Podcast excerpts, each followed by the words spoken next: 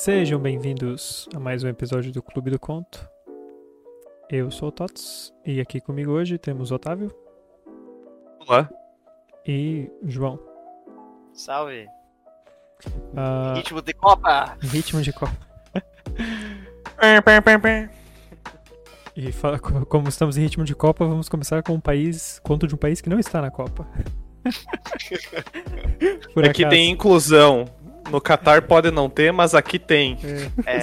É, Ah, pensar. Ah, o clube do conto de hoje foi parcialmente escolhido ah, por vocês, os ouvintes. Ah, Pra quem tá vendo no YouTube, eu tô mostrando aqui Ou os viewers. o, o livro que se chama Antologia do Moderno Conto Romeno. Ah, é, um, Cores primárias, pessoal. é um livro que foi publicado aqui em Portugal pela editora. Um momento. Editora Estampa. Ah, eu tentei procurar, não encontrei no, no Brasil ah, nenhuma obra desse autor, que é o Anton Rouban, que é o, cujo conto que nós vamos ler se chama A Avó Prepara-se para Morrer. Mas essa coletânea tem acho que 12 contos, deixa eu ver, 1, 2, 3, 4, 5, 6, 7, 8, 9, 10, 11 contos de autores diferentes, todos ao menos. Ah, e a maioria deles é... Quer dizer, esse livro foi publicado nos anos 70, tem- mas a maioria dos contos que eu vi são, tipo, anteriores, hum, hum, ah, tipo, anos 30, anos 40, anos 50. Ah, e nós não temos muita informação sobre o sobre esse autor, sobre o Então. Anton Rouban. Ele morreu muito jovem, ele morreu com 34 anos. E ele estudou letras e escreveu alguns romances e teve um romance que virou peça, mas tipo, quase nada foi muito bem sucedido, assim, até ele foi boa por boa parte da vida ele morou com o tio dele e até diz na na, na, na Wikipedia ali que teve um romance que ele escreveu que foi o tem um nome em romeno aqui que certamente não vou não vou saber falar, mas em inglês é Myrrell's Novel, né? E ele foi o tio dele, basicamente ele, ele deu pro tio dele ler e o tio dele criticou muito e falou pra ele reescrever tudo. E, e ele depois ele chegou, foi estudar na França e tal, voltou, virou, foi lecionou por algum tempo. E depois ele chegou a lançar um romance que, que fez mais sucesso, que se chama A Morte eh, que, que Prova Nada, ou A Morte que Não Prova Nada. Tradução livre aqui, porque não, não tem em português. E teve um romance que eu acho que foi o que ele lançou em seguida, mas eu fiquei meio confuso aqui pela, por como está descrito, mas que, que também fez um sucesso, mas que teve muita controvérsia porque ele acabou por retratar vários professores dele no, no romance e só trocou levemente os nomes e, e as pessoas perceberam. E- mas enfim, ele, ele acabou morrendo, ele morreu em 37, então, com, com 34 anos de uma apendicite aguda.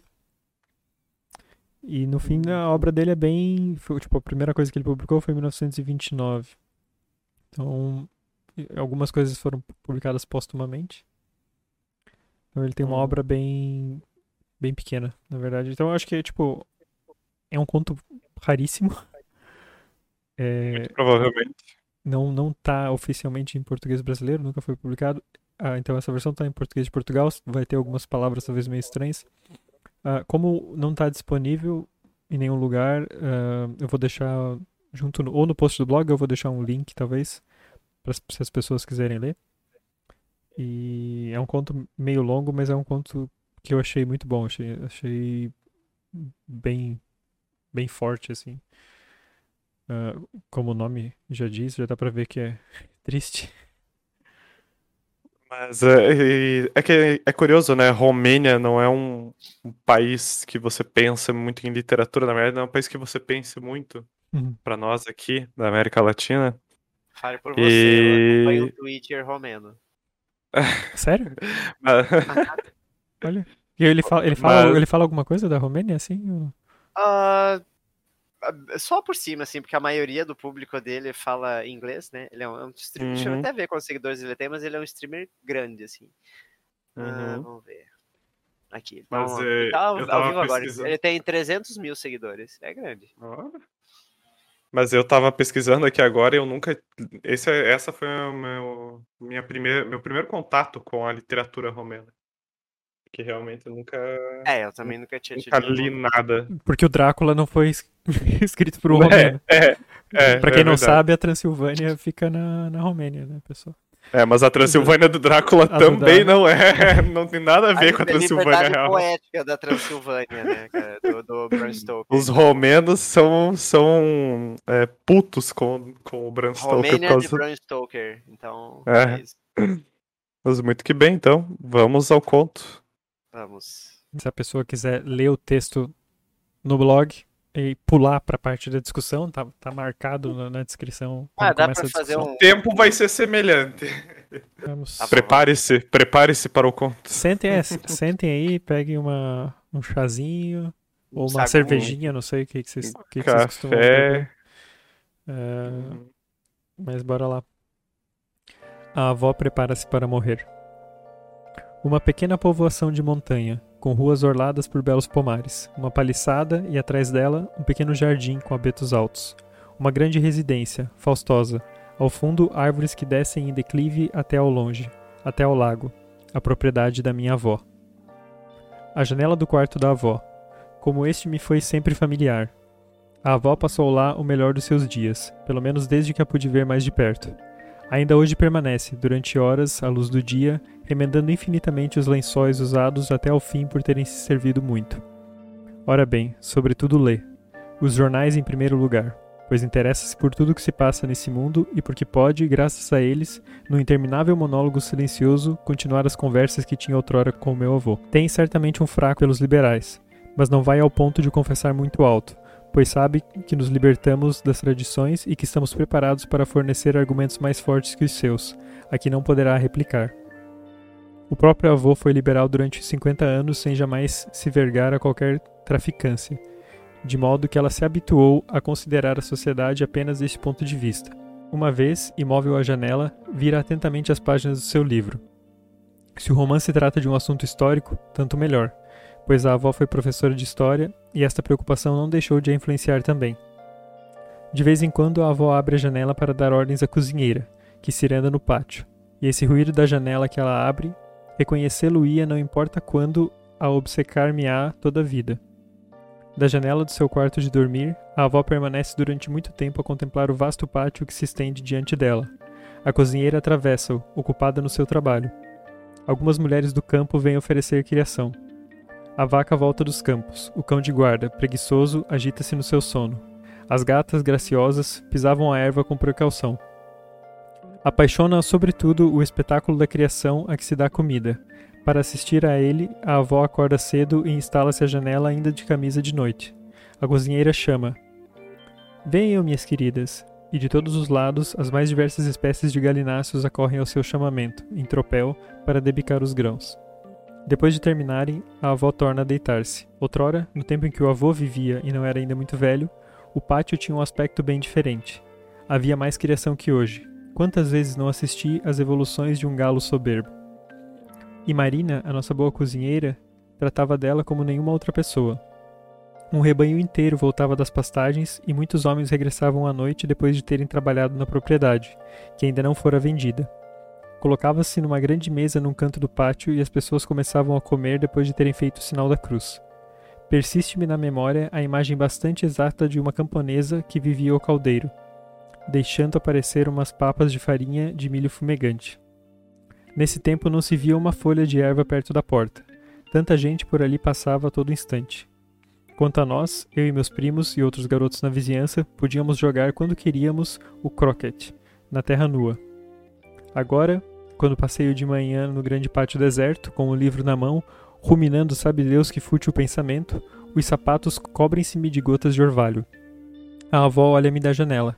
Faço-lhe o pequeno sinal, que semelha uma declaração de amor.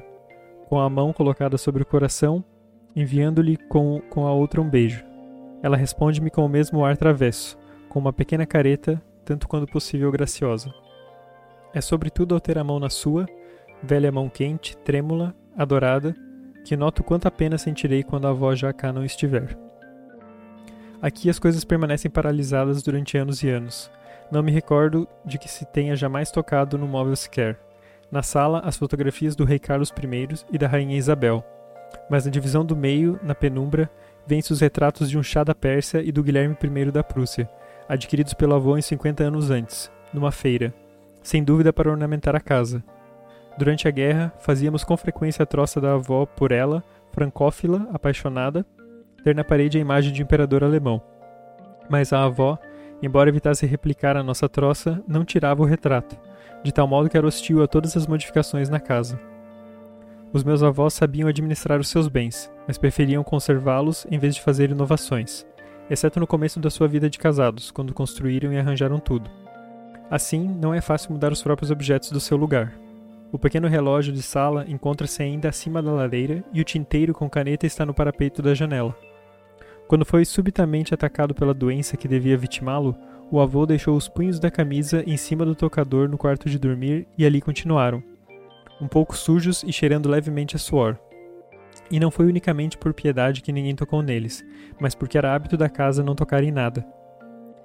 O avô ficava um pouco irritado quando nós, os da nova geração, queríamos fazer transformações.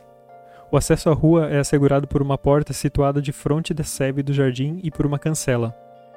Chega-se lá mais depressa através desta, pois para se alcançar a porta é preciso fazer um desvio. Como a cancela permanecia aberta por negligência a maior parte do tempo, os garotos judeus introduziam-se às vezes no jardim para roubar flores. O avô decidiu condená-lo, fixando-o com pregos, apesar da nossa oposição. Porém, reabrimos-lo na primeira ocasião, às escondidas, pois não conseguíamos habituar-nos à ideia de ter de dar mais uma centena de passos para chegar à rua. Para nos castigar, o avô mandou-a pregar ainda de maneira mais firme e guarnecer de arame farpado. Tentamos convencê-lo a abrir de novo a cancela, com o pretexto de que, não havendo já flores no jardim, essa medida não tinha razão de ser. Porém, o avô não nos deu ouvidos. Após a sua morte, que nos causou todo grande dor, tentamos pôr o nosso projeto em execução, mas a avó, que tomava outrora o nosso partido, opôs-se para nossa grande surpresa. Não podemos contrariar a vontade do avô e de súbito concordamos com a sua opinião. Temos a impressão de que o avô não morreu. Os anos passam e continuamos a vê-lo nos lugares que lhe eram familiares. À mesa, a tomar o café com leite, o que fazia com o decoro requerido, a passar nas alhas, a ler na sala. Ouvimos também as suas perguntas, reconhecemos o timbre da sua voz. Costa Qué, o pequeno criado que a avó arrancara à rua, tirara de lá também muitos outros garotos, crê nas almas e no outro mundo, Assim, afirma teimosamente que o vê passar com frequência no pátio, ao luar, e isso não nos parece impossível. Com o pouco de vida que lhe resta, a avó quer manter a casa tal qual o marido a deixou e mandou replantar o, o ligustrum, no próprio local onde secou, podar artisticamente as árvores, efetuar as reparações necessárias. E quando entrevemos o que acontecerá mais tarde, a angústia oprime-nos.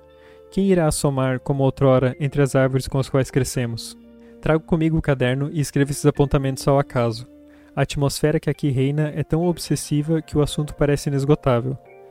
Às vezes sento-me numa cadeira no quarto de dormir, perto da avó, e contemplo-a quando lê a janela.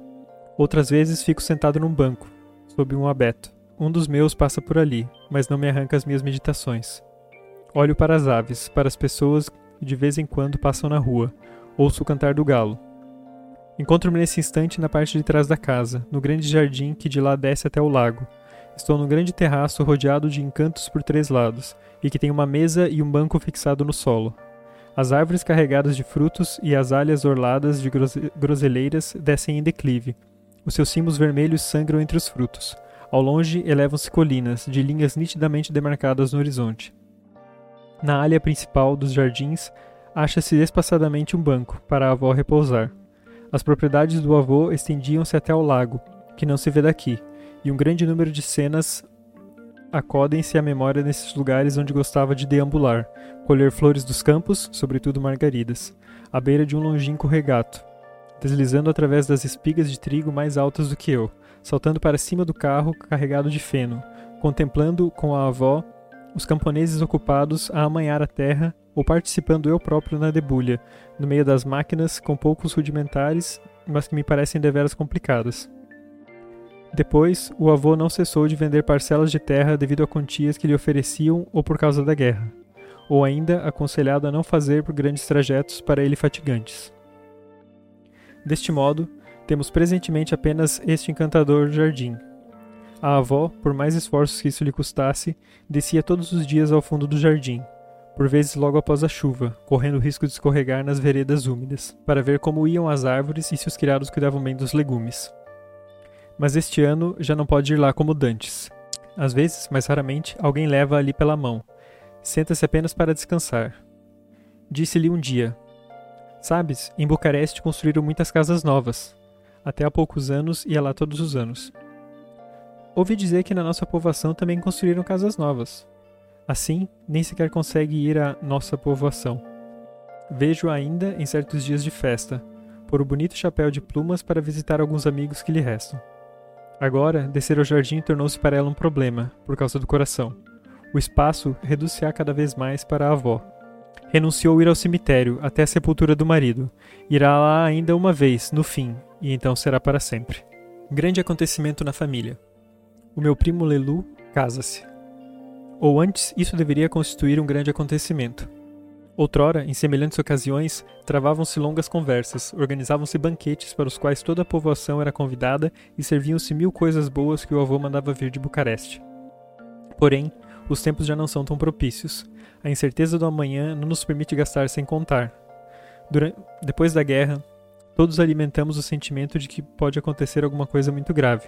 A mãe de Lelu começou a enumerar algumas das desvantagens dessa união. O rapaz, embora licenciado, não consegue encontrar emprego. A noiva, gentil e animada, parece das melhores intenções. É filha de um professor. Sob que augúrios começará a nova existência? Certas privações conduziriam talvez a conflitos no casal, os quais se iriam agravando. Depois de tudo, é ainda a mãe de Lelu que acrescentou: Afinal, para que nos havemos de apoquentar? Se a coisa não der, separa-se e procuram se arrumar a vida no outro lado. São as palavras que as pessoas dizem com ligeireza nesses tempos. Outrora pareceriam sacrílegas. A boda decorrerá às pressas, sem grandes cerimônias, em Jace, na casa dos pais da rapariga. Poucos amigos serão convidados. Ninguém pensou em presentes para os noivos. Lelu levou apenas alguns dias a decidir-se, ou melhor, foi um capricho da jovem, que não quis esperar mais um mês, depois de ter esperado todo o ano, que o obrigou a decidir-se, e ao fim de várias conversas entre os pais, ninguém encontrou mais nada para dizer. Lelu partiu para Jace, e por timidez não teve sequer coragem de prevenir toda a família. Partiu discretamente, conforme seu hábito. Todavia, antes de partir, um instinto secreto impeliu a despedir-se da avó. Ela estava a ler um jornal na varanda, como se tivesse adivinhado que se passava qualquer coisa em vulgar. Quis levantar-se ao abraçar o neto, embora isso constituísse um grande esforço para sua idade, e apesar dos protestos de todos os presentes, a cena foi solene. Há 50 anos, um dia após a cerimônia nupcial, a avó começou a encarregar-se das contas da casa. Escreve num livro todas as despesas do dia, o dinheiro que desembolsou ou aquele que recebeu, pois vende o leite ou outros produtos da excelente propriedade e no fim do mês faz as contas. A sua escrita de aluno aplicado é-me familiar. Os números apresentam-se cuidadosamente desenhados, e diante deles figura a natureza da despesa: açúcar, farináceos, criação, leva para junto da janela a sua pequena escrivaninha, o tinteiro familiar, o livro.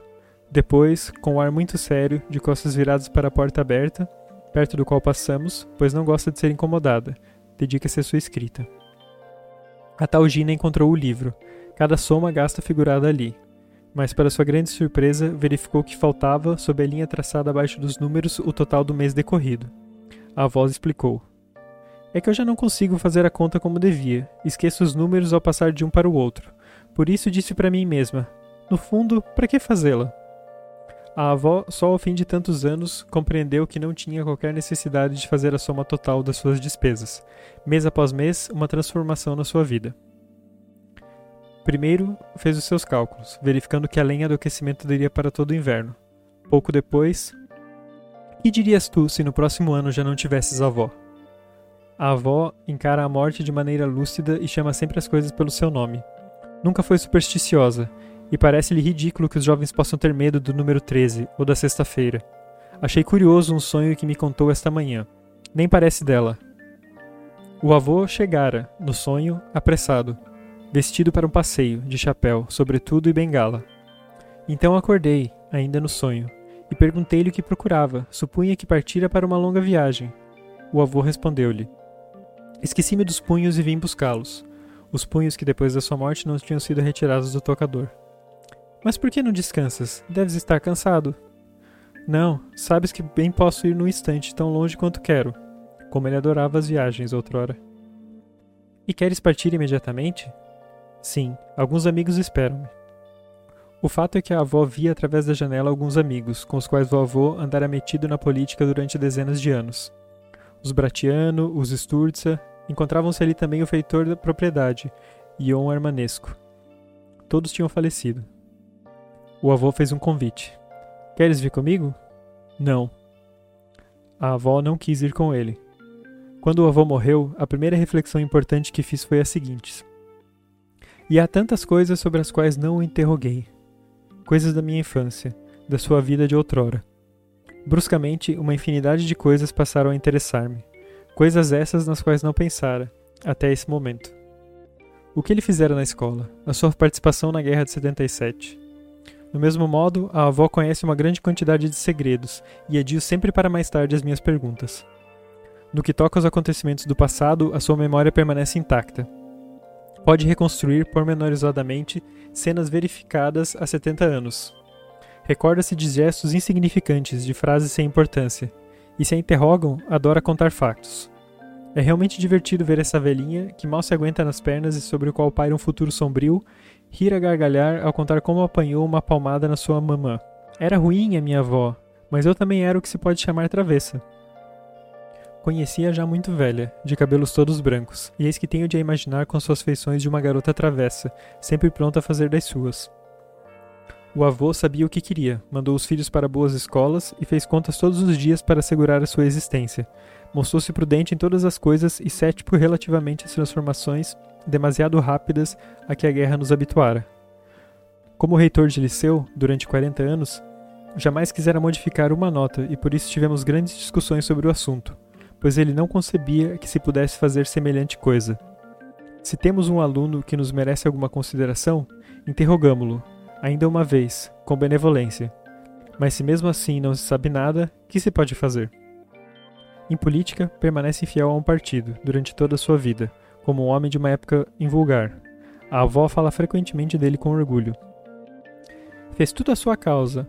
Os pais dormiam com todo um rancho de crianças num só quarto, no campo. Ele soube suportar a pobreza, dedicar-se ao estudo e depois educar bem os filhos e socorrer outros garotos que viviam na miséria. Fez economias, depositou-as no banco e construiu essa bela casa. Não há árvores aqui que não tenham sido plantadas pelas suas mãos. À nossa volta, elevavam-se árvores carregadas de todas as espécies e soberbos abetos, que hoje atingem essa altura miraculosa. A família desenvolveu-se ao mesmo tempo em que suas árvores. Depois o avô desapareceu. Ele que era a única pessoa que tinha relações diretas com elas. Chegamos mais tarde e encontramos tudo no devido lugar. O avô era alto e direto como um fuso com uma barba branca de patriarca e fronte lisa, mesmo nos seus últimos dias. Tal era o seu físico, tal era o seu temperamento, a imagem dos abetos plantados de frente da casa. A avó foi o seu colaborador mais precioso. Confeccionou o vestuário das crianças, deu-lhes as palmadas de que necessitavam e velou para que andassem sempre bem alimentados. Nunca disse mal de ninguém. Aliás, nesses tempos não havia absol absolutamente nenhuma razão para dizer mal. Mostrou-se justa para com os outros. Nunca invejou a felicidade do próximo. Cumpriu suas obrigações com todas as circunstâncias, sem se interrogar sobre o fundamento nessas obrigações. É em pessoas semelhantes que se apoia a sociedade, e não em nós, que consideramos certas ideias antiquadas, devido ao fato de não termos nenhuma que nos guie através dos tempos e de nos demolirmos mercê das nossas dúvidas. Depois de nós, não haverá sequer uma árvore plantada pelas nossas próprias mãos.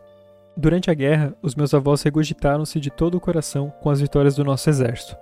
Afligiram-se com as suas derrotas e evitavam a verdade quando esta era demasiado triste.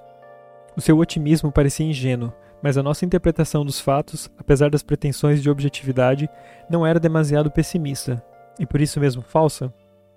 Haveria nesse espírito de contradição, que nunca nos abandonava, apenas o desejo de sermos objetivos ou a secreta intenção de perturbar as suas almas tão límpidas? O avô teve uma morte magnífica, como aliás devia ter.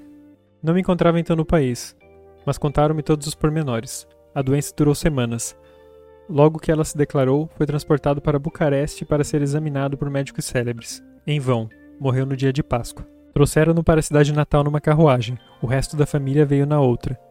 Em dado momento, imersa profundamente na sua dor, a família desatou a rir. Um dos meus tios avisou a minha avó, mas não se verificaram as cenas atrozes que seriam de esperar.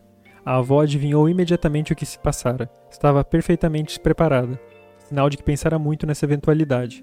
De resto, o avô, previdente como sempre, mandara construir, aos 70 anos, um jazigo no cemitério.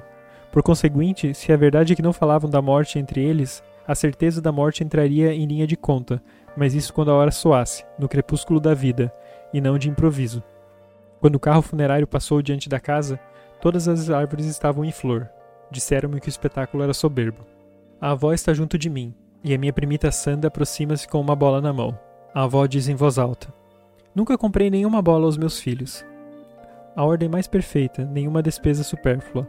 E acrescenta: Preferia mandar deitar abaixo a macieira do que fazer isso. Impertigo-me. Como é possível mandar deitar abaixo semelhante árvore? Já não dá maçãs. E então? Dá toda a beleza do jardim, Penso nos castanheiros de frente da porta que mandaram deitar abaixo. É depois todas essas folhas que caem dela bulem-me com os nervos, irritam-me. À noite mando-as varrer, de manhã lá as encontro, na pá. Vi esta manhã uma folha amarela rodopiar graciosamente no ar. Supus que era a, prima, a primeira deste verão. Por que não copio o que diz a avó, ao acaso, mesmo os pensamentos mais insignificantes, embora saiba bem que não é insignificante nada do que diz um ser que se prepara para morrer, sobretudo se aquilo vibra em mim e na minha família. Mais tarde, recordar-nos-emos desta ou daquela das suas perguntas, que conservaremos religiosamente como uma relíquia herdada dos antepassados, mas não teremos coragem de inventar nenhuma sílaba, por a nossa memória não nos ajudar a reconstruir com exatidão essa conversa, por mais breve que tenha sido. A mínima palavra mais ou menos impedir-nos-ia de reconhecer seja o que for, ou por recearmos inventar qualquer coisa, sem querer, profanando assim recordações preciosas. Presentemente, ainda me é possível recolher palavras. Mais tarde, ninguém poderá suspeitar que são verdadeiras e que contêm em si o timbre da voz e às vezes toda a cena em questão. Do mesmo modo, não tiro fotografias para eternizar os recantos queridos da casa, pois tenho ainda a liberdade de ir onde quiser, e, sobretudo, os gestos familiares da avó. Pois não é uma fotografia da avó, grave, ataviada, não se apresenta habitualmente assim, que será comovedora mais tarde, mas uma fotografia dela à janela, a fazer uma paciência, a ler. Compreendo claramente tudo isso, e todavia não me dou o incômodo de adquirir uma máquina fotográfica, de comprar rolos. Não o faço só por preguiça, mas também por economia. De fazer tudo o que é preciso. Adio isso de dia para dia.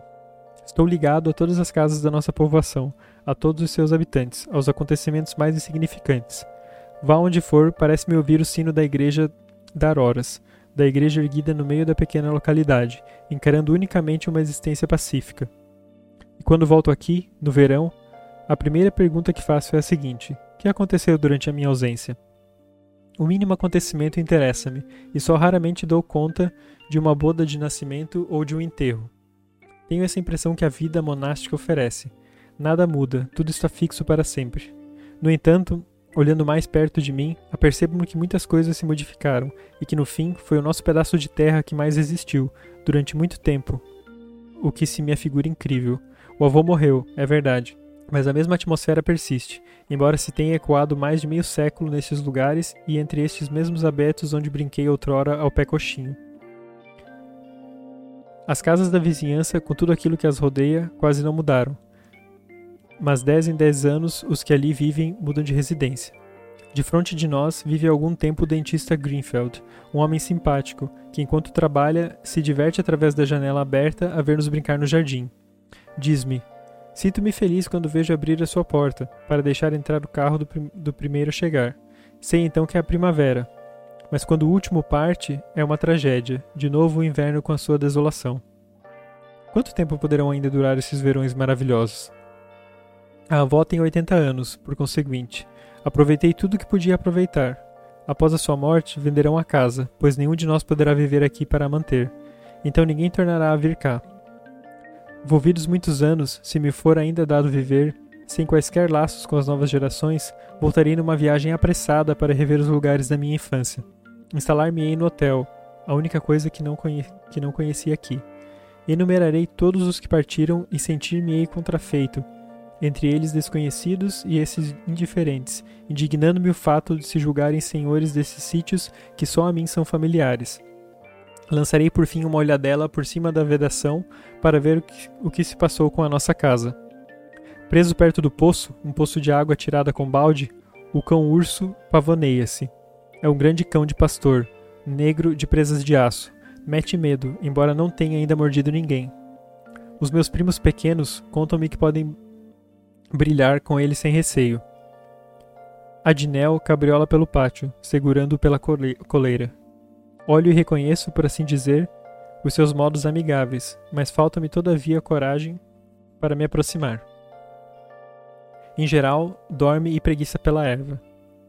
Disseram-me que, no inverno, o seu pelo negro parece uma mancha magnífica sobre o manto imaculado de neve que se estende a perder de vista, sem pés, a calçá-la. Alguns dias antes de o avô adoecer, Urso desatou a uivar num queixume lúgubre, uivando assim até depois do enterro. Toda a gente conhece esse instinto dos cães, que os impele a uivar quando morre uma pessoa na casa, mas uma coisa é ler isso nos livros e outra bem diferente é assistir a ela. Presentemente, ao menor latido de urso que possa parecer um queixume, a angústia oprime-me. Os meus avós eram muito púdicos, jamais lhes ouvi dizer palavras impróprias, mesmo no auge da irritação. De mesmo modo, nunca apareceram vestidos com negligência. Vi sempre a avó, pelo menos de saia e corpete. Envolve geralmente os ombros num chale, pois aqui, mesmo no verão, está bastante fresco. Eis porque, se descubro qualquer exceção a esta regra de serem delicados e extraordinários para os tempos primitivos a que pertenceram, não deixo de refletir nela. Um belo dia a avó surpreende-me, embora fosse já espigadote. Na ignorância da diferença física, existente entre um cristão e um judeu. Arregalou os olhos. É possível que não saibas isso na tua idade? Quando tinha 10 anos, sabia já essas coisas todas. Aprendi os segredos da procriação por intermédio dos meus camaradas do liceu, mas a diferença entre um judeu e um cristão foi a avó que me ensinou. Uma vez, tendo de ir a Bucareste num comboio que partiu de manhãzinha, disse adeus a toda a gente na véspera. À tarde, no dia seguinte, apesar das minhas precauções, a avó ouviu-me partir e correu até a porta para me abraçar mais uma vez. Tinha os pés descalços, os cabelos desgrenhados, apenas a camisa de noite em cima do corpo, o rosto ainda corado do sono.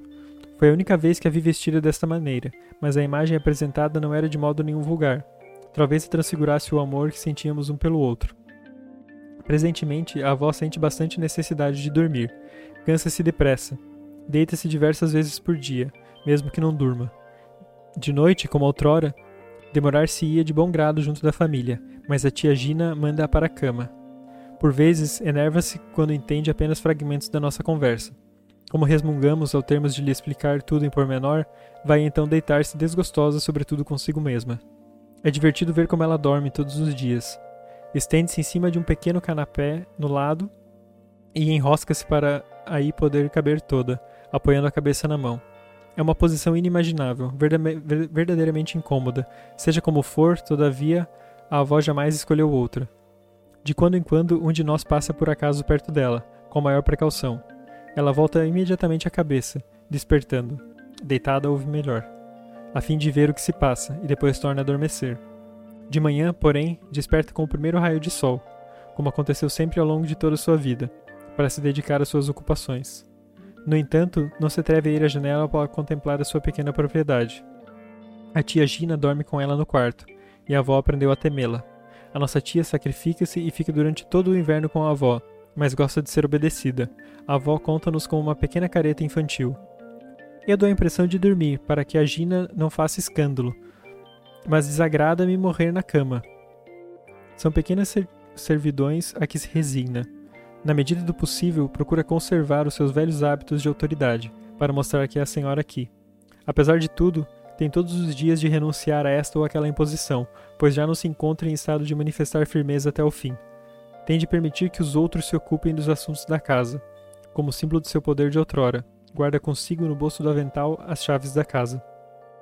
A minha casa, o meu jardim, para que não haja qualquer dúvida. Se no testamento o avô não tivesse posto tudo em nome dela até sua morte, que tragédia teria acontecido? Ao longo dos anos, não se verificaram senão pequenas transformações nessa casa, mas apesar de tudo, todas as crianças encontramos-la completamente em ordem. Todavia, tinham mandado abater quando estávamos em Bucareste, pois não sabemos de nada, não, não nos tínhamos pedido opor. Os dois castanheiros à fronte da porta. Estes castanheiros eram soberbos, e suas folhagens entrelaçadas formavam uma abóbora de verdura por cima da porta. A nossa infância decorreu na sua vizinhança. Agarrávamos-nos aos ramos, colhíamos flores, divertíamos-nos a arremessar castanhas.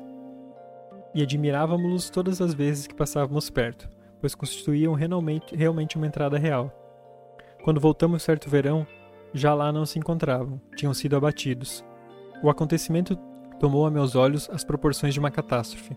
Os próprios vizinhos lamentaram-nos, pois viam neles um ornamento para nossa rua.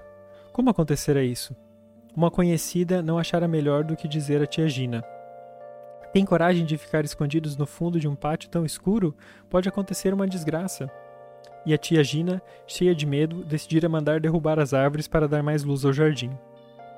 A avó mostrou-se surpreendida com essa decisão, mas resignou-se porque, se nada lhe causava medo.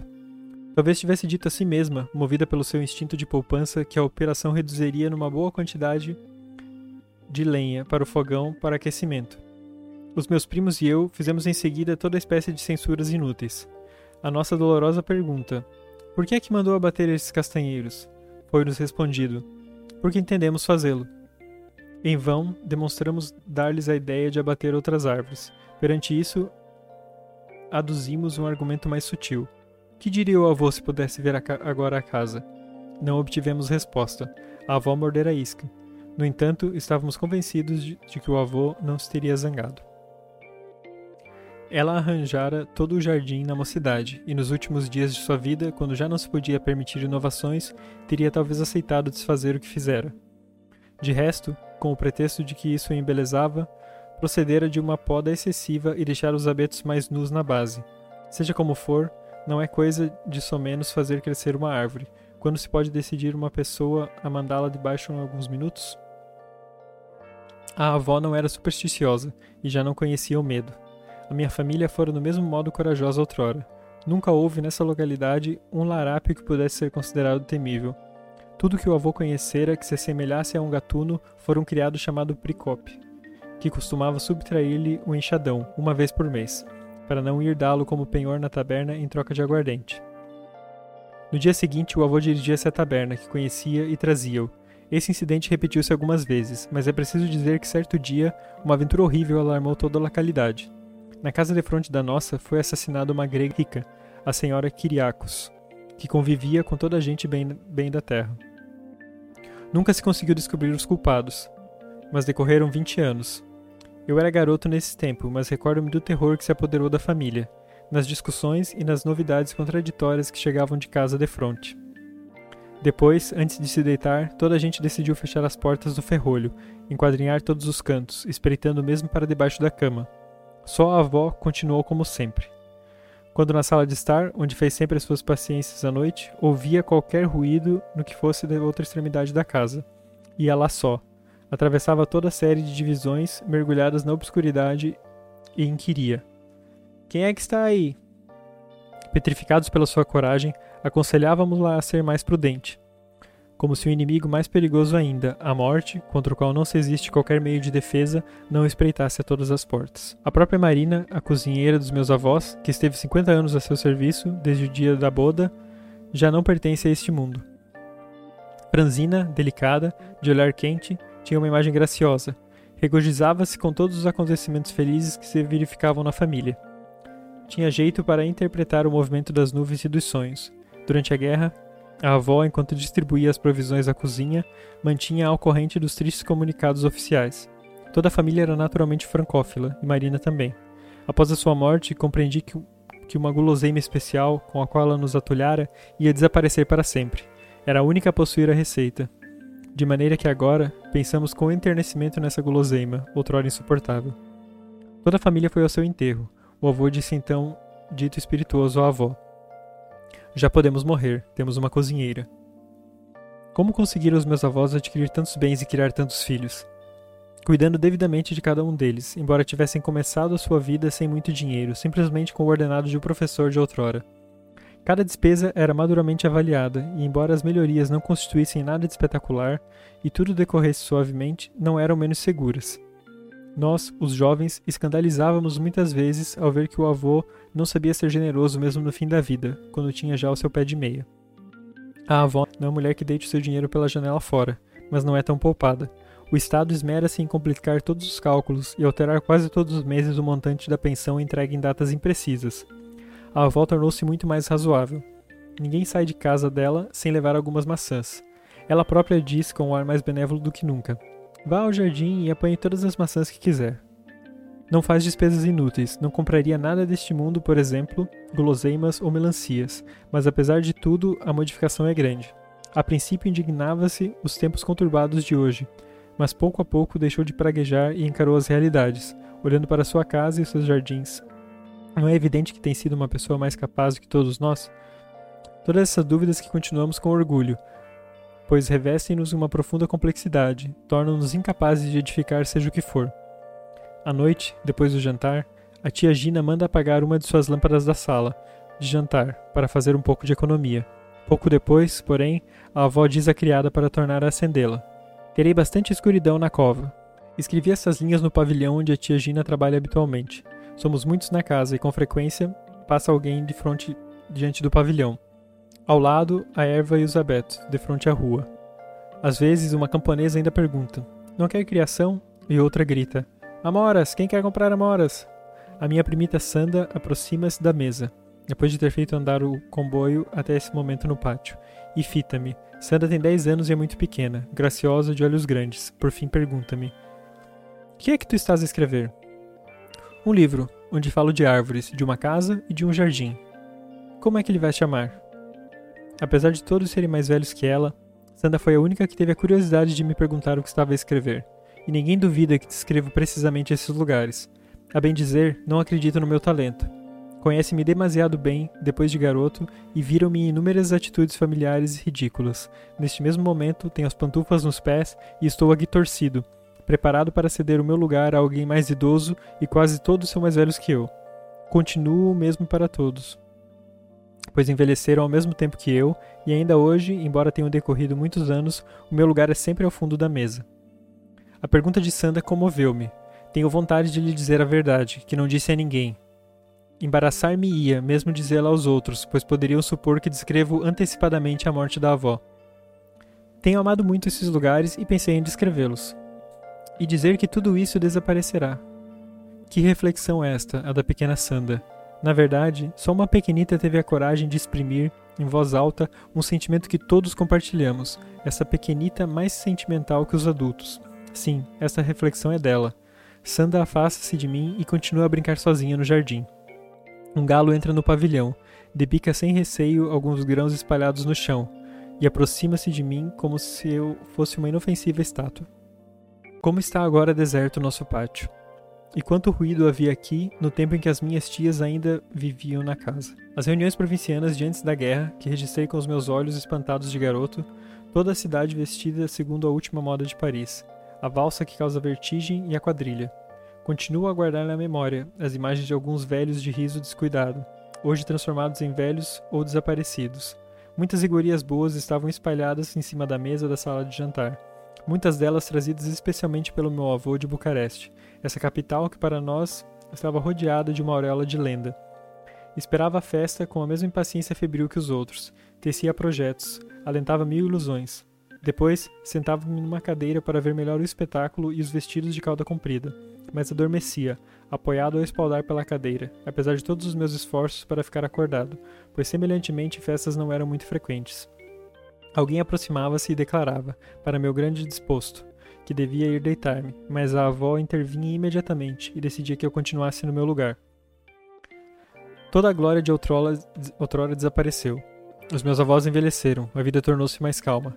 Há alguns anos a nossa casa conheceu ainda alguns dias de glória, mas de outra maneira. A Dina, a minha prima, não era ainda a rapariga desempenada que é hoje. Vivia como o demônio, fazia participar nas suas brincadeiras os pequenitos judeus da rua, corria entre as árvores, brincava às escondidas ou jogava bola. A avó não conseguia suportar todo esse alarido e enervava-se com frequência, mas não se mostrava realmente inflexível.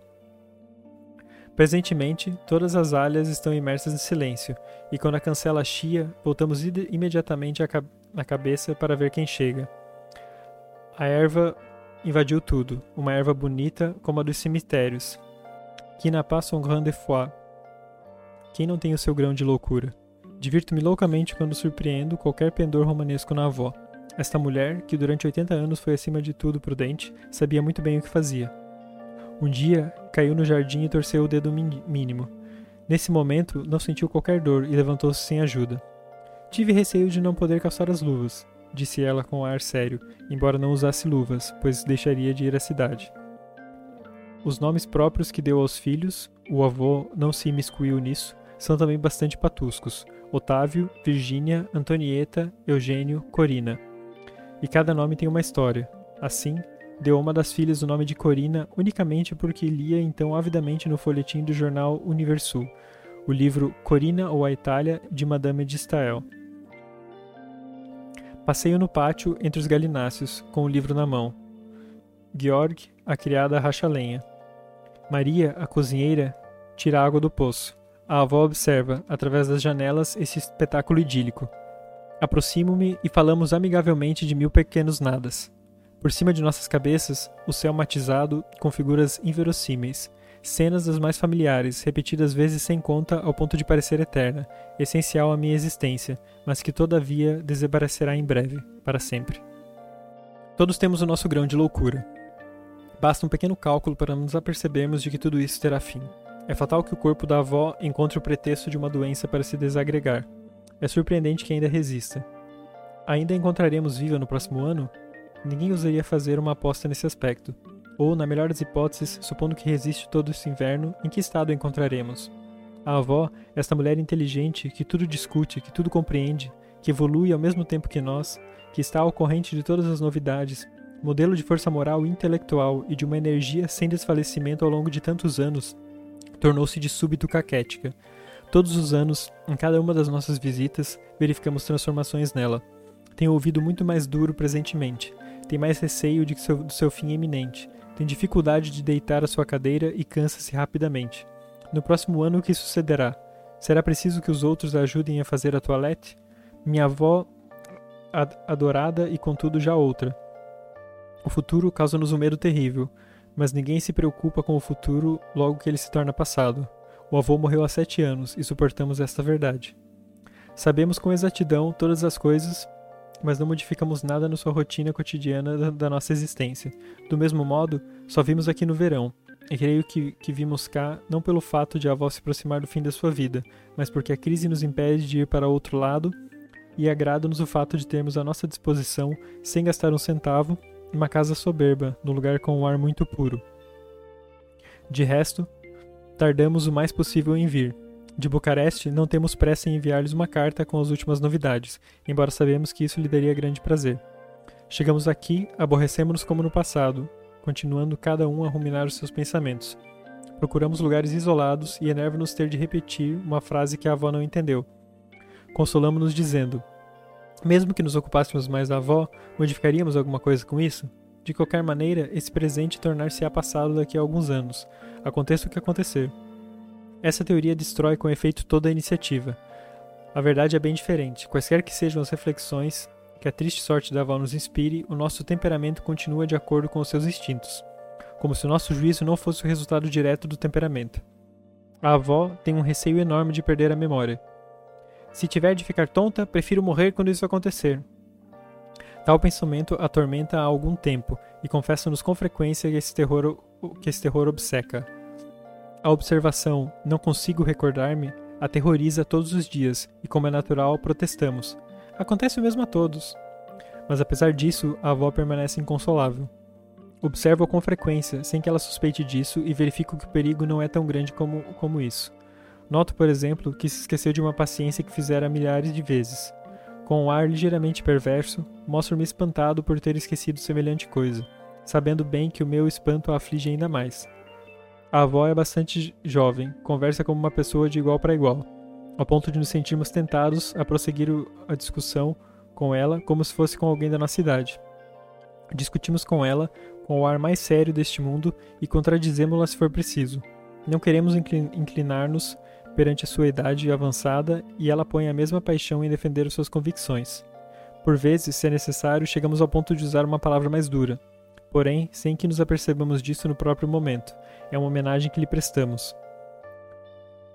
De vez em quando, sucede-lhe contar uma série de coisas insignificantes sobre o passado, como era o quarto onde decorreu a sua infância, o que lhe davam de comer na época.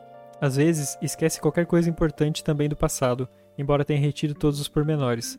Assim, apresentou-nos o retrato bem exato de dois amigos de juventude, mas esqueceu-se de que eram irmãos. Da mesma forma, está ao par, em matéria de política, das mais ínfimas modificações realizadas, mas já não se recorda de quem deram as terras aos camponeses depois da guerra. Tem-se a impressão de que o mecanismo do seu cérebro está intacto. Discute-se durante muito tempo com ela sem nada observar, mas verifica-se bruscamente que uma mola está gasta. Tal como em sonhos encontra encontramos, bizarramente misturada com visões, uma série de fatos reais. A minha irmã era uma mulher muito inteligente, não tinha instrução, mas fazia de cor todas as contas relacionadas com a sua propriedade, de repente tornou-se caquética. Que horror! Também me recordo da irmã dela, como se fosse muito pequeno nesse tempo. Ela permanecia todo dia no jardim e não reconhecia ninguém. Os camponeses que passavam pela estrada diziam-lhe: Beijo-lhe a mão, e ela respondia: Obrigada. A avó está sempre a queixar-se dos males da idade, mas não se enerva, pois não se lamenta ao falar, para nos enternecer ou ainda para nos enfadar. A sua voz é natural, e em vão repete todo dia: Sou velha, estou doente, já não ouço. Ninguém faz caso dessas declarações que não parecem deveras impressionantes.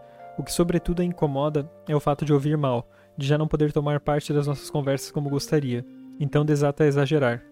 Logo que chega alguém que não vê há muito tempo, começa a queixar-se. Já não entendo tudo. Porém, diz isto com um ar tão tranquilo, tão segura de si, que ninguém pensa que é contradizê-la, por amabilidade para consolar. O próprio avô não ouvia muito bem nos seus últimos tempos, mas nele a reação era diferente. Irritava-se quando não falávamos em voz alta, e enfadava-se ouvir-nos falar em voz alta dos nossos pequenos nadas cotidianos. A avó interessa-se por tudo o que possamos dizer, pois faz parte de toda a nossa existência. Não se irrita nunca se lhe repetimos uma ninharia num tom que denuncia certo nervosismo. Ao meu ver, o que se passa no seu espírito é mais ou menos isso. Decide não pedir que repitamos o que não entendeu, mas espera um minuto mais tarde, não deixe de nos interrogar. Então respondemos com enfado. Não é nada de importante, não vale a pena mostrar-se tão curiosa. Como se o fato de falarmos apenas de mil pequenos nadas pudesse construir para nós uma desculpa. No fundo, temos também possivelmente um pouco de razão, pois é natural que o nervosismo quando se diz vai chover e alguém nos pede para repetirmos a frase. Mas quando a conversa toma uma feição mais animada e aquecemos todos a sustentar o nosso ponto de vista, por vezes, mesmo nas questões mais importantes que poderiam interessar à avó, ela já nos, não nos interrompe, pois a conversa é demasiado rápida para que possa ter a pretensão de entender tudo. A nossa conversa provoca-lhe o um efeito de um zumbido de abelha durante os segundos em que interrompo o meu discurso, descubra todo infeliz, como se já estivesse já na tumba, mas permanece grave, como é o seu hábito, sem se lamentar. Em compensação, não sinto qualquer dor. Se o médico me interrogasse, não saberia o que lhe responder. Com que alegria diz isso? O fato é que nenhuma dor atormentava a avó. Ela parece com uma vela que se derrete. Ardeu tanto que só com dificuldade encontra ainda nela um pouco de substância para poder dar por pouco tempo que seja, uma débil chama. Pensa também com frequência na morte, mas com toda a descrição possível. Essas palavras, sou velha, ou ainda me encontrarão cá no próximo ano, acodem com frequência aos seus lábios. Cada vez mais a mesma preocupação. Todavia, tem também momentos de otimismo, quando sabe que alguém mais velho do que ela é pessoa perfeitamente válida. O avô jamais gostou de falar da morte. Basta de disparates. Eis as suas palavras para interromper conversa sobre o fim da existência. E sempre falou assim, mesmo no tempo em que era jovem. Perfeito administrador, não esquecendo nada do que é necessário e previdente quando era preciso. Não hesitou, aos 70 anos, sem perorar e sem fazer segredo, em mandar construir um jazigo. Fez para todos nós uma casa, um jardim e um lugar de sepultura. A avó é tão viva, interessa-se de tal modo por, por aquilo que se passa ao seu redor, que a angústia só raramente nos oprime. Tudo deve, permane tudo deve terminar em breve. Isto é quase uma ideia abstrata que não nos faz estremecer. A avó tem medo da morte. Diz em vão a si mesma que o avô, seu companheiro de vida de toda uma vida, a espera e está mesmo surpreendido de haver tardar tanto. O pensamento de que deverá abandonar todas as suas ocupações e todas as alegrias tortura. E isso para ir para debaixo da terra, por um caminho onde nem sequer tinha o costume de passear. E como foi toda a sua vida uma mulher realista, não gosta de falar no que crê passar-se no outro mundo, mas não alimenta ilusões. Embora filha de Pop, como o avô, nunca havia ir à igreja. O avô, que administrava os bens da igreja de Dormition, só ia à casa de Deus para se instalar no seu lugar de honra, ou, nos dias de festa, para levar aí os filhos pequenos e pavonear-se com eles. Mas quando vinham trazer-lhe para assinar os papéis referentes aos bens da igreja, e quando o incomodava a hora do almoço, ficava seriamente indignado. Sei bem que a avó tem medo da morte. Não sou como os outros que aparentam não compreender ou que não gostam de falar nisso, pois seriam obrigados a consolá-la. Porém, digo à avó, quando conversamos a sós, como bons amigos, avó e neto, digo-lhe isso unicamente para consolar, porque ninguém, ainda que os outros estejam mais perto da minha idade, é para mim tão bom camarada como ela.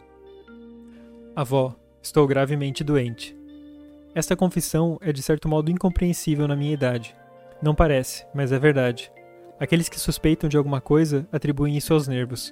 Sinto grandes dores, dores exatas, e nenhum dos grandes médicos que consultei descobriu a causa dos meus sofrimentos. As suas receitas e os seus exames custam-me os olhos da cara e não me servem de nada. Não alimento a mínima esperança, pois todos os dias, a cada hora do dia, sou obrigado a recordar-me da minha tragédia. Alguém disse-me que brinco às escondidas com a morte. As pessoas são muito ignorantes, incapazes de adivinhar seja o que for. Há algum tempo deixei de ter esperanças. Passaram vários anos, tão sombrios uns como os outros, e tomei todos os medicamentos, aviei todas as receitas. Em breve, tudo terminará, não tenho qualquer dúvida. De resto, não posso continuar a viver assim. Habituei-me um pouco a esses pensamentos e imagino que nenhuma decisão me, me parecerá demasiado grave. Estarei contigo um dia, por mais bizarra que possa parecer essa companhia, uma velha e um jovem.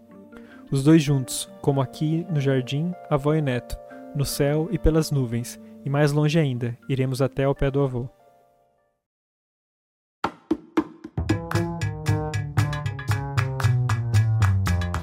Cara, eu, eu achei esse texto bem.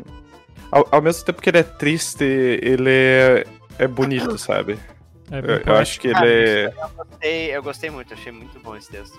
Ele é escrito de uma forma bonita, uh, a, a linha lógica, e é aquele tipo de texto que muda o sentido das coisas depois que você lê ele. é, na, na minha opinião. É, porque esse uh... último, esse último parágrafo, né? Essa, essa revelação. É, que ela faz a confissão, né? O, o narrador e... faz a confissão que vai morrer também, que, é. que, está pela hora da morte. Então, de repente, não é mais tudo só sobre porque a avó dele vai morrer.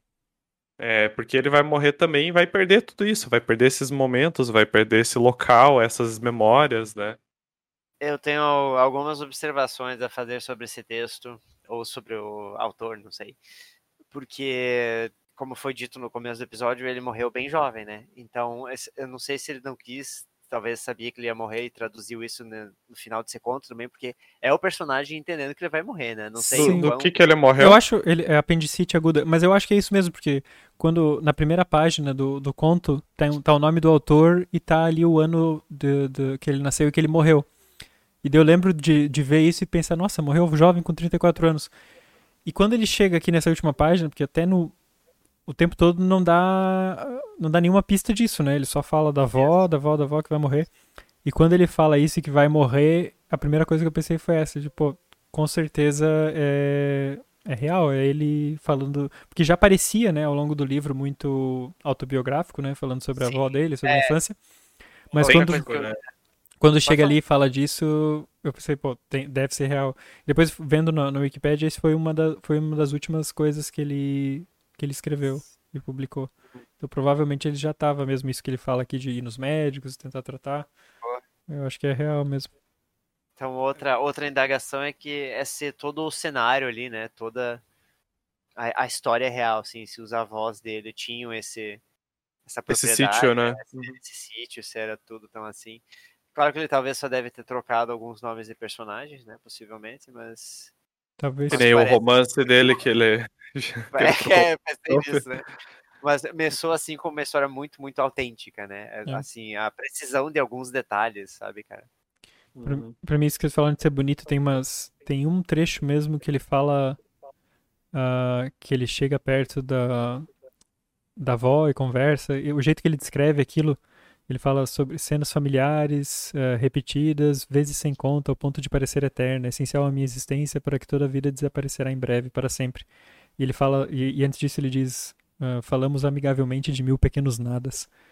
Essa é. é, uma das expressões favoritas minhas desse texto, cara. É. Mil pequenos nadas. É sobre meus pequenos nadas. Esse, esse parágrafo aqui, eu acho muito forte, assim, eu... Poderoso.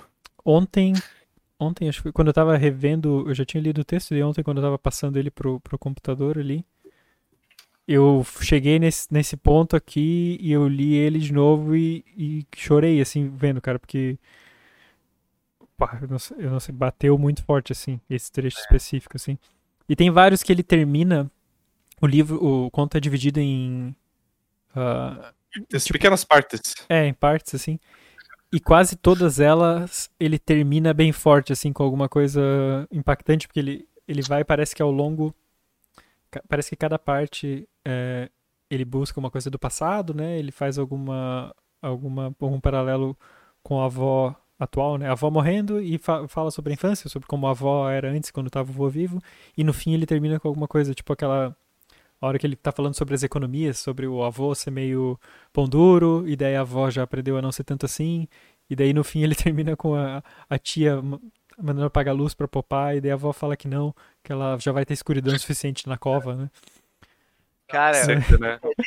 tem umas tiradas muito boas nesse dedo, assim, é. mas um, ah, eu não sei, eu também não sei se talvez seja até algo assim cultural, né? Porque ah, tem alguns trechos assim da, especialmente quando é algum relato da avó dele falando uma, um pedaço de diálogo, ah, como eles lidam com, com a morte, né? Tipo, é, é justamente isso que você falou, ah, já vai ser escuro o suficiente na minha cova, sabe? Uhum. Então é, é, uma forma meio jocosa assim de, de assim, encarar uhum. a morte que a, a mulher sabe que ou sente que tá chegando, né? Então não eu não sei se talvez seja uma coisa meio assim cultural de, de conseguir encarar com essa. Eu, eu senti mais que era da personagem isso. Eu, eu é, senti que era mais da personagem porque falava que o avô não falava sobre a morte, não gostava de falar que ele ia morrer, é, né? Já ela fala e e fica meio que tirando, né, com a família nesse, nesse é. como nessa do, do Lampião, né? Mas daí a família aparenta já não ter uma, um conforto em falar sobre a morte, né? Porque com o avô já não se falava, né? Eu acho que a maior preocupação do texto vem com o próprio narrador, né? Falando, sempre narrando assim sobre uma luz mais sombria, ah, como a vozinha tá, tá fraca, uhum. tá não sei o quê. No presente, e, né? Ele sempre traz é, no presente, a voz já não consegue mais isso. E, e quando fala dela, ela fala, ah, ups, torci o dedinho do pé, mas consegui levantar sozinha, tô de boas aqui, foda-se vocês, e assim Vou vai. pra cama, mas, mas vai, mas vai mudando, né? Porque no começo ele sempre vai descrevendo ela como uma, como ainda tá forte, né? Tipo, ela tá, que tá se aproximando ah, do fim da vida, mas ela ainda tá muito lúcida, tá muito forte, não sei o quê. Inclusive, no começo diz que ela não, tem, ela não tem medo da morte, e no final, ele quando tá na última, quando ela já percebe mesmo que agora tá chegando dela, ele diz que ela tem medo da morte. Só que ali eu não sei se quando ele diz uh, na última página, a avó tem medo da morte, eu não sei se ele tá dizendo dela ou dele. É, então, é, é isso que eu queria que eu queria comentar sobre o, um, Porque... uma, uma sensação do subtexto é que é, é o texto inteiro o narrador tentando aceitar o fato de que ele vai morrer. E quem sabe até antes da avó dele, né? No último parágrafo fica bem explícito que ele pode acabar morrendo antes da avó, né? Uh, por conta da doença que não, não é mencionada, né? Mas eu acho que é, é quase como uma, uma válvula de escape, né? Você usar a avó, a história inteira, e como ele entrelaça essas memórias da avó com ele, e o que eu senti muito, principalmente no parágrafo, é, na parte que ele fala sobre estar à mesa, né? Que ele ainda sentava, era no fundo da mesa, uhum. ele ainda, ainda tratavam ele como criança. É o medo de ser esquecido, sabe? Porque o avô morreu e foi um enterro magnífico, que, que também é uma cena muito bonita, que ele fala do mares e da plantação, uhum. e que foi tudo muito bonito. A avó tá para morrer e todo mundo tá sentindo isso, e que vai se perder a propriedade, que vai se perder uma grande parte da família. E ele meio que tá num vácuo em que ele não é não é memorável para a família, a família trata ele como uma criança. Ele não tem coragem de dizer que vai morrer, né? Só pra, pra avó. Ele até, até diz que a família vai ali por causa da avó, né? Pra ver Isso, a avó. Isso, é. E, e, ele, e ele faz muito disso que é, é bem comum quando é, escritores antigamente, não sei se hoje em dia ainda é uma prática comum, mas muitos escritores faziam isso, tipo, ah, quando sabia que ia morrer, se tacava a escrever para deixar um, um, legado, né? Para deixar algo ali para trás, né? Só que ele sente que também não é o suficiente para a família, né? Para se provar para a família, tanto que é só uma criança que entende por que, que ele está escrevendo, ele não tem coragem de dizer, né? Só que até a justificativa do porquê que ele tá escrevendo é meio mentirosa, né? É por causa da avó, eu... mas é por causa, é por causa dele também. Era é por causa ele... dele, mas nessa parte, inclusive, que a priminha dele chega e pergunta sobre o que ele tá escrevendo, eu fiquei encucado porque ela perguntava ah, o que se chama, só que ele acaba não dizendo, né? Como se é. chama, é. ele só diz sobre o que, que é. Então, uhum. eu supus que se chama A Avó Prepare-se para Morrer, que é o nome do conto, né? Uhum. Só que, na verdade, também é um preparo dele. Sim. É, na verdade é uma. É interessante, esse ah, título é interessante, né? Sim. Esse título é interessante, né? O Prepara-se para morrer, né? Como é que você se prepara para morrer? É, porque é, aqui ele trata da velhice, né? Mas é um negócio muito particular de cada um, né? Tem pessoas que vão morrer jovem, o autor morreu jovem, vão morrer de uma doença e tal.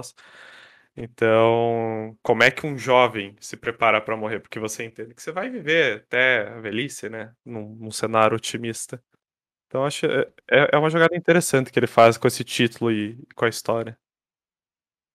Pois é, porque ela, ela é, até no começo tem uma, uma hora que ela tem uma frase muito boa dela que é aquela pergunta: que dirias tu se no próximo ano já não tivesses avó? Né, e ele diz que ela encara a vida de uma maneira lúcida e sempre chama as coisas pelo seu nome, né? É.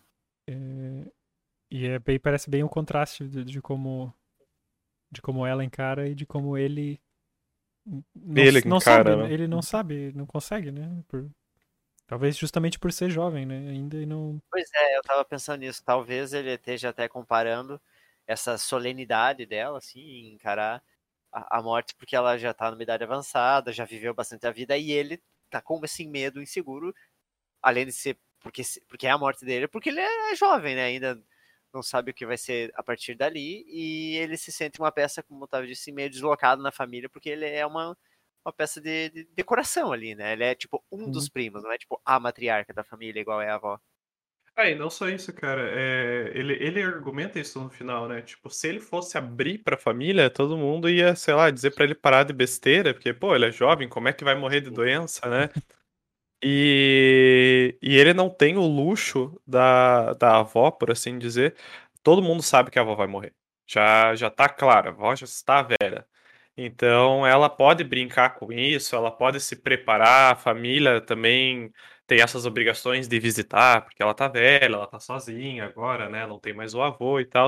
Mas ele não, ele tá meio que sozinho nessa, tanto que essa confissão do final ela é bem tocante e catártica, né? Porque, tipo, é o único momento. Porque ele, ele decidiu não ficar sozinho nessa, nessa jornada de se preparar para a morte, no fim das contas, né? Hum.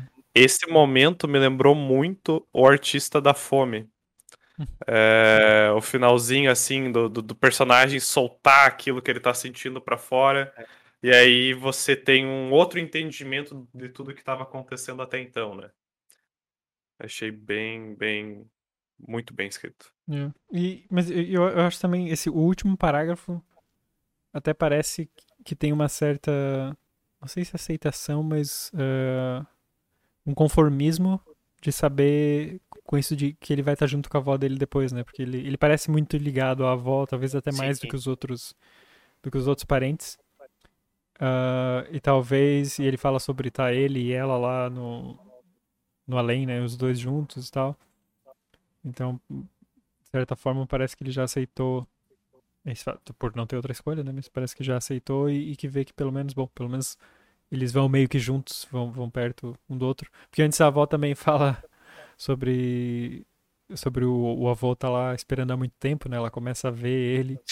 Eu também achei engraçado quando o avô comenta. Né? É, quando o avô comenta, quando morre a cozinheira, ele fala, ah, agora a gente já pode. a gente já pode morrer porque tem uma cozinheira. Essa parte é boa. É. E também uma, uma outra cena que lembrei agora falando disso é que, que talvez fale sobre a criança quando ele ainda era criança, sobre descobrir e entender a morte, que é quando ele fala que eles tinham uma cozinheira que era francesa e ela fazia umas guloseimas e, e daí ela morre e ele, e ele percebe que não vai mais ter a, a tal da, da guloseima que ela fazia. Eu achei muito interessante a, a forma da criança perceber, aprender sobre finitude, sobre morte, a partir da guloseima que vai deixar de existir, porque era, era ela que sabia como, como se fazia, né? E é até interessante que quando ele relata dessa guloseima, ele começa a falar com certo saudosismo, né? Porque ele falou, não, no começo a gente hum, odiava isso gostava, aí, né? no é. final, poxa, é, te... depois que... é tipo o Sagu, né, cara? Ah, tipo, Sagu. É, é. Odiava o Sagu, Sagu a infância inteira, mas agora que, que minha avó que morreu, é uma... fazia o Sagu, Sagu morrer. Por uma arte milenar, então jamais passará Sagu. Eu vou ter que me afastar desse sindicato, gente. Tá louco. sindicato. Eu ia, eu ia comentar que esse, eh, eu tive que, apesar de estar em português e Portugal, né, deu para ter um bom entendimento do conto, mas uma palavra eu tive que pesquisar que é patuscos. Ah, porque se referia ao teu nome. É, também. mas, mas, de qualquer forma, eu não sabia que porra era essa. O que, que é patusco, né? Eu via que é criança que brinca, criança que brinca. Crianças você brincalhonas, ar, tá arteiras, tá vamos dizer assim. Hoje, Otávio. Tá muito pra é... Mas o, que, tem alguma outra definição? Porque eu acho que tem outra, outro sentido. Deixa eu. Eu, Cara, eu acho, então... que, eu acho que é meio. Talvez seja meio, meio bobo. Brincalhões, meio... brincalhões divertidos, folgazões, folgazões, pândegos. Hum. Mas é, é, de brincadeira, de brincalhão, né? Eram nomes bastante brincalhões para crianças brincalhonas. Nomes brincalhões. Otávio. Otávio, primeiro eu fiquei, que? É, muito bom, mas é, isso foi. E ele tem essas partes divertidas ó, em meio a toda essa melancolia. Eu acho engraçado quando fala. Eu acho engraçado e peculiar quando ele fala das coisas da casa não mudarem, né? Porque não se encostava muito nelas.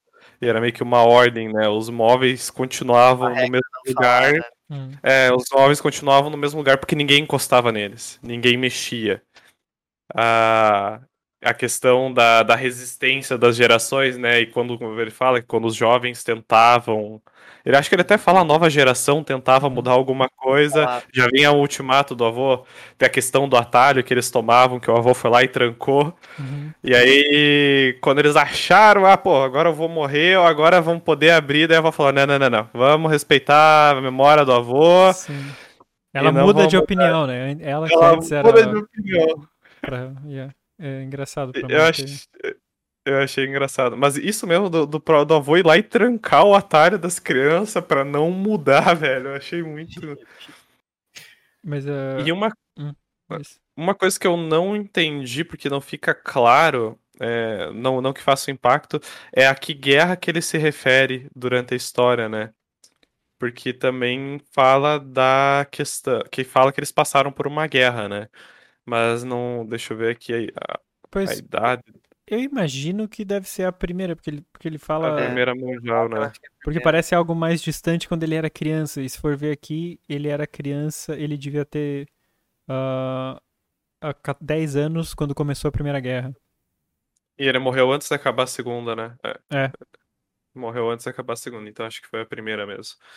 Porque. Ah, é, eu também não sei se aconteceu alguma guerra na Romênia nesse período então, também. Ele também menciona depois uma outra, que é a, guerra, que é a participação do vô na guerra de 77, que aí deve ser do século XIX, que aí deve ser uma guerra mais.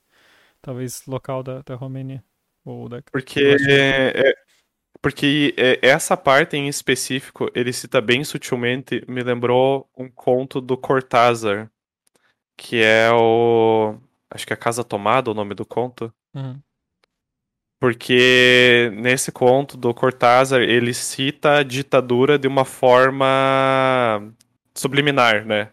Que o personagem ia lá comprar livros e depois de um tempo não vinham mais livros novos pro país, né? Porque o país estava passando por uma ditadura, basicamente.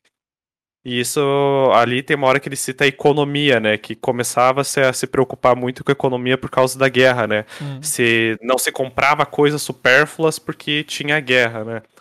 Só que tu vê o impacto, eu acho interessante depois o contraponto de quando eles veem o caderno da avó e a avó já não soma mais, né? A avó já não, não soma mais o que, que tem. E aí até a, acho que é a tia que fica indignada, né? Tipo, ai, como é que você não soma? E, e se faltar? Uhum.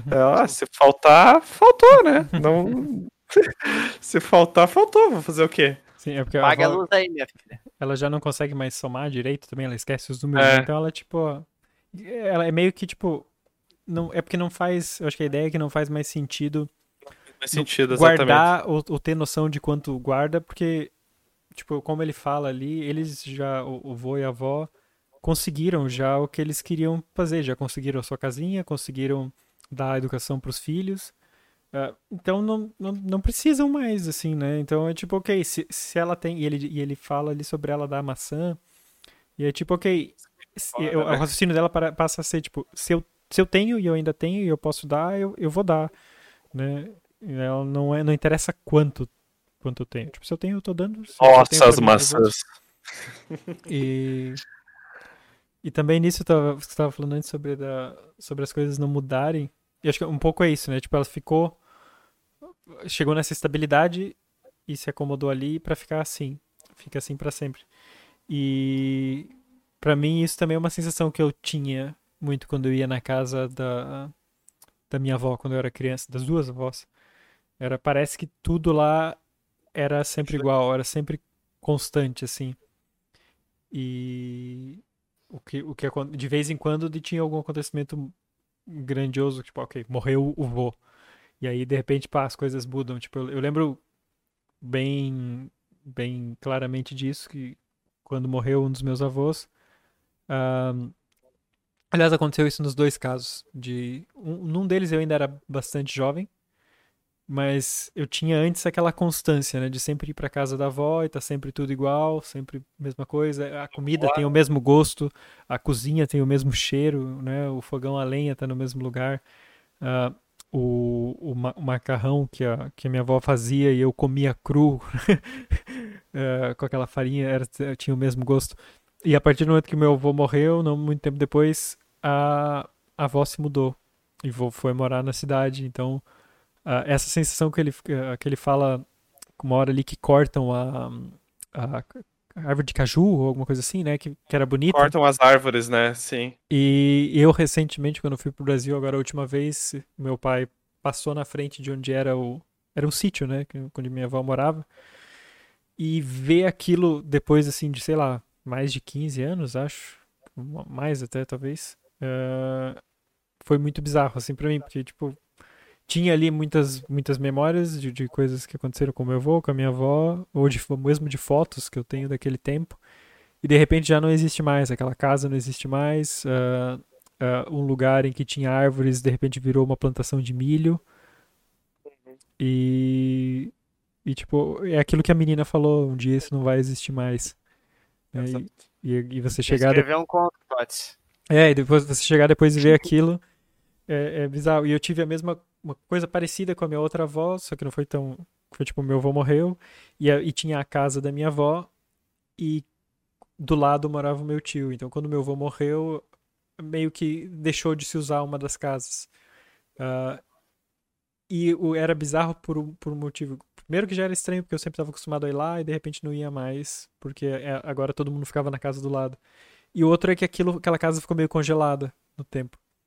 Então as coisas que estavam lá dentro continuaram lá, a sala continuou lá com, aquela, com aqueles móveis, só que só que ninguém mais deve usava. Ser, deve ser meio bizarro, porque deve passar a impressão. A, não é só a impressão, mas talvez a realização, assim, se você parar pra pensar, poxa, tipo, então a gente só circulava, só, só tinha contato ali naquela casa por causa de uma pessoa, se você parar pra pensar, sabe, né? Sim. E, mas... mas... é isso que, que ele fala durante o conto, né? As pessoas só visitavam é. a casa da avó pela avó, uma vez ao ano, né? O que é bem, bem comum também, essa, essa questão de você se manter fiel a, a visitar um membro da tua família, porque a, é, é tradição, né? Vamos dizer assim. É. E agora, né, enquanto o Tots falava, pensando é, o, o, personagem deixa uma dica muito importante de que ele tá morrendo antes mesmo dele falar. Que foi até numa hora que eu pensei, tá, a avó vai morrer, então por que, que ninguém assume a casa, né? Que ele fala isso, ele fala que ninguém ia assumir. Por que, que ele não assume a casa, né? E ele não justifica, ele só fala que ninguém iria tomar aquela casa e cuidar, no fim das contas. E ele, no caso, tu, tu descobre no eu final que, que, pode, porque ele vai morrer também, né? Além disso, eu, eu acho que fica, pelo menos para mim, fica claro, assim, como, como eles não levam muito a sério o personagem, tipo, acho que ninguém ia deixar, sabe, entre os tios e entre os outros primos, uhum. como ele, ele fala que ele é um dos mais novos, ninguém ia é, deixar, é, assim, um moleque assumir a casa dos, do matriarca e da patriarca, ah, da, do patriarca e da matriarca da família, assim, sabe, não, então, eu acho que seria, assim, simplesmente passado por cima. Eu não sei se também se ele ia querer, porque a mim dá, dá a impressão que eles já são, como é outra geração e tal, já são bichos da cidade, né? Eles falam de Bucareste ali. Uh, então acho que todos já meio que moram lá e ele, tipo, uh, ele ser autobiográfico mesmo, ele é professor, né? Então, tipo, ele vinha ali, todo mundo vinha ali nas férias de verão, né? O vizinho descreve ali, né? Que eles vêm e vão com o verão sempre. Uh, então, acho que, tipo, não era uma não seria uma realidade para ele, a não ser que ele fosse talvez aposentado. Porque ali parece ser tipo uma vilazinha isolada, Sim. né? Ele fala sobre o Isolado, ar puro né? e tudo. Mas é, é, é, interessante essa, essa ideia que tu tava falando também, Tots, da, das coisas só né, não mudarem ou mudarem muito bruscamente depois que as pessoas se vão, né? Uh, porque é isso, né, cara? Ficam as memórias, ficam as fotos, no caso da, da história que a gente leu. Ele, ele nem isso tem, né? Ele, ele tem literalmente só o registro do que ele tá escrevendo, que ele fala que câmera fotográfica nunca foi comprada, né? Eles não uhum. tinham esse hábito de tirar fotos. É. E, e eu imagino que deve ser uma sensação. Eu, eu, eu não consigo lembrar de cabeça. Uh, uma sensação assim, tão, tipo, ah, cheguei nesse local e já não é mais a mesma coisa, porque não passei por essa experiência, mas deve ser um, um choque mesmo, né? Você chegar e, e conseguir ver o que, o que era antes e ver o que é agora, né? O, e, e para mim, outro, além disso, outro motivo que bateu forte, assim, esse conto é. Uh, tem uma hora que, que ele fala sobre quando o avô morre e ele não. E ele ele pensa, a primeira coisa que ele pensa é que várias coisas que ele deixou de perguntar. Uhum. E, e eu, te, e eu também já pensei nisso, assim, porque eu, eu era muito pequeno quando os meus, um dos meus avós morreu e o outro eu já era, já não era assim tão pequeno, ainda era adolescente, uh, mas já tinha um pouco mais consciência, assim, mas também, tipo, nunca tive tanta oportunidade de, de falar, de conversar com eles, assim, né, de, quando, tipo, era, era pequeno, né, Uh, e, e, e, ele fala depois sobre a avó, né? Também ele sobre, sobre essa mesma coisa, né? Porque a avó ainda está lúcida, ainda se lembra muito das coisas e fala às vezes com detalhes da infância. E uma das últimas vezes que eu fui pro Brasil, eu, teve um dia que eu peguei e fui conversar com a minha avó e peguei tipo uma caixa de fotos antiga assim, uma caixa de sapatos. E, e foi tipo olhando e te, eu, eu queria encontrar uma foto por acaso e, e, mas aí acabou que a gente, tipo, olhou as fotos todas da caixa e ela foi contando. Porque eu perguntava, ah, quem é essa pessoa aqui da foto? E daí ela pegava e começava a falar daquela pessoa, assim, tipo, fotos em preto e branco super antigas, assim. E aí eu pegava e escrevia atrás o, o nome, né? Porque, tipo, só ela sabe quem, ela quem sabe. é aquela pessoa, assim, porque sei lá, prima de alguém que Sim. já morreu há, há 20 anos, sei lá. E aí eu ia uhum. escrevendo atrás de cada foto. E aí ela ia contando e ia lembrando. Ela, sei lá, às vezes lembrava de uma briga que aconteceu, ou de um baile que aconteceu, ou, ou de que aquela pessoa, aquela irmã dela sempre ia visitar em tal lugar, coisas ela contava da época logo que ela se casou, quando ainda era jovem, com o vô, né? E, e eu fui fazendo muitas perguntas sobre sobre o vô, porque eu também não eu não conhecia quase nada sobre ele, assim, para mim era uma figura muito misteriosa que eu via, e, inclusive acho o meu vô, esse, esse que eu tô mencionando agora, que é por parte de pai, ele lembra um pouco, olhando a cara do autor aqui do conto, se, se vocês procurarem na, na Wikipedia, assim, a, as fotos preto e branco Oi, dele, não. assim, essa, eu, esse meu avô, eu até fui, fui ver depois, tipo, de qual, qual país ele, ele veio, porque eu sei que eles são alemães, mas, é, e agora eu não lembro, que minha avó até falou que se tinha, tinha um lado que era meio leste europeu, assim, cigano, whatever. talvez até seja, tenha algum antecedente romeno. Porque ele lembra um pouco essa cara do, do, do escritor, assim. Uhum. E, e, eu fiquei perguntando pra vó, assim, coisas sobre ele, porque eu não sabia mesmo, assim, tipo, de quando ele era criança, ou de do que que ele fazia, né, do que que ele gostava, como foi a experiência dele, tipo, ele foi pro, pro exército, né, não foi pra guerra nem nada, mas foi, foi servir o exército, uh, e, e para mim foi uma, foi uma experiência assim muito foi, foi muito incrível poder poder uh, ouvir isso, né? De, ter a oportunidade de ouvir isso da minha avó, porque eu nunca tive a oportunidade de perguntar pro meu avô essas coisas. Então quando, quando ele fala disso no começo do texto, foi tipo. Pff, já. É! Yeah. Muito imersivo. É. Uma pena que o resto do livro não tenha se sustentado assim, né? É, pra, bom, pra, pra, mim esse, esse conto, não, não li ainda os outros mais longos que esse, mas pra mim esse valeu, valeu o resto. Valeu assim. o livro, é. Pelo que tu valeu fala, foi. Já, já come... Se esse é o primeiro do livro, já começou não, no, não no ápice. Ah, tá, pensei que esse era o primeiro. Não, eu, eu escolhi pelo nome. Eu, esse que eu fui lendo o nome, uhum. e era o nome. Foi o nome logo que me chamou mais atenção. Eu achei o melhor nome de conto, assim. Uhum. Uh, Muitos spoilers no, no, no título. Mas não é? Hum. Quando, quando, quando, é, é, quando vem um, no, um, um, título assim, já é algo tipo.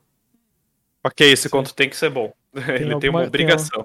Tem Porque senão, ah. o, o, às vezes tem contos que são. Tem nomes que são mais tipo. O Moinho de Califar. É, tipo, o ajuste de contas. É uns nomes mais qualquer coisa, assim. Mais genérico. Né? É. Mas muito bom. Acho que é, essa é uma ótima nota para encerrarmos o Clube do Conto. Tivemos Sim. aí um, um debate, um, revivendo a infância de Tots aqui. E na próxima edição vamos ter outro país aí, ex-comunista, né, Tots? Sim, podemos. Ainda, ainda tem aí. É, Polônia. Acho que três. Uh... Polônia, Rússia. Não tinha Lituânia também? Não, não era Lituânia. Não. Ah, não lembro qual era o, o, outro, mas sim, por acaso, curiosamente, são, são todos uh, países soviéticos. Não, não foi de propósito, foram livros que eu fui adquirindo assim. Uh, um deles acho que foi tipo, teve uma, um lugar aqui, não, não era nenhuma livraria, era um, uh, um espaço de eventos assim que tinha lá livros como um sebo dentro também. E um dia eles estavam fechando e tinha alguns, tinha alguns livros lá e e eu acabei pegando esse dos contos polacos. Aqui chama polacos, né? Contos poloneses. Uhum. E, e, peguei um outro também, não lembro se foi esse romeno, que achei assim em algum sebo. E aí depois, como eu já tinha esses dois, quando eu vi o outro, tipo, ah, vou pegar esse aqui também, e de repente, né, eu tô sempre. Quando eu vejo livros de contos assim, eu acabo comprando às vezes em sebo pro clube do conto mesmo. Mas quando eu vi, tava ali com quatro livros de, de coletâneas de países e, e, e, e, também porque eu via que eram países que eu nunca tinha lido nada, né? Tipo, ah, nunca tinha lido nada de um escritor romeno. Então, não conhecia. Tipo, eu li o nome aqui de todos esses autores e, tipo, não conheço nenhum, nunca ouvi falar de nenhum. É essa galera. É. Então, eu acho sempre interessante ouvir, especialmente quando é algo assim, tipo esse aqui que fala muito uh, da realidade deles, né? Do dia a dia dessa época. É, acho que é bem enriquecedor você ler. Os outros contos do livro, por mais que eu não tenha gostado da maioria deles, também acho interessante ver os temas que eles abordam, ou como eles abordam, como eles escrevem, né? Porque é muito diferente do, dos escritores sul-americanos em vários. Tem coisas similares é, e tem coisas muito diferentes. Né? Mas é uma outra cultura, é uma outra, outra história, né, bicho? É. Mas é, por isso é que eu até comentei que talvez fosse algo cultural a forma de encarar a morte, né? Mas... Uhum. Sim, e não só não só cultural, como, a, a, como ele fala ali sobre a guerra, né, naquele momento do conto, é, na América do Sul a gente não está acostumado com isso. A gente tem muito, por exemplo, é, ditaduras, o colonialismo, e essas coisas, esses temas acabam é, moldando muitas vezes a, os escritores, o exílio né, da ditadura. Ah, e para eles, aqui na Europa, principalmente escritores dessa época, da, da, segunda metade do século XX, da primeira metade, segunda metade, é guerras, porque sempre tem uma guerra. É a guerra de independência no, no final do século XIX, são a primeira e segunda guerra no começo do século XX. É, e depois disso tem a, a, a parte da, da, Guerra Fria, né, os países soviéticos, então. Comunismo! São esses, esses temas que acabam aparecendo no, nos contos. É isso aí, ó. Mas Moldados então... por guerras. Então é isso. Na próxima edição teremos mais um, um autor ex-comunista aí. Pois não, sei, não, não, sei se já vai ser no próximo. Então não, não, no próximo Clube do Conto, no caso, né? Sim, pois é, não, não sei, tá, não tá definido ainda, né? Qual vai ser o próximo Clube é, é, que todos os países são ex-comunistas ali da, daquela tua lista, se eu não me engano. Sim, sim. É que a gente fez a é. enquete, é. né? E ganhou, uhum. ganhou esse aqui. Agora, não sei se o próximo episódio. Uhum. Não, não é necessariamente sobre um daqueles. Ah, mas eu, por mim, por mim, vai. por mim, a mãe Rússia. Vem aí em breve. Mas então é isso. Se você, se você ouvinte chegou até aqui, ao final desse mais longo episódio do Clube do Conto, creio eu. Sim, com certeza. Eu acho que é. com certeza. Deu quase certeza. uma hora de leitura do texto, cara. Quase uma hora. É, com, com, com um audiobook aqui, quase. Mas se você tem algum comentário, alguma sugestão, algo a acrescentar nesse debate do Clube do Conto, mande um e-mail para nós no o sindicatosescritores@gmail.com ou deixe uma, uma mensagem aí nas redes sociais, enquanto ainda dá tempo no Twitter. No é, senão daqui a pouco vocês vão ter que deixar no nosso cu. No nosso cu. É, o sindicato não tem cu ainda. É, o sindicato ainda não tem cu. Mas em breve, quem sabe? Instagram também, é. Sindicato dos Escritores. Ou entre no nosso blog, pode deixar um comentário lá também, sindicatosescritores.wordpress.com ou no nosso canal do YouTube, Sindicato dos Escritores, aqui onde estamos uh, ao vivo, não, ao vivo não ao vivo, mas estamos a cores. É. e é isso. Até a próxima, pessoal. Tchau, tchau. Até.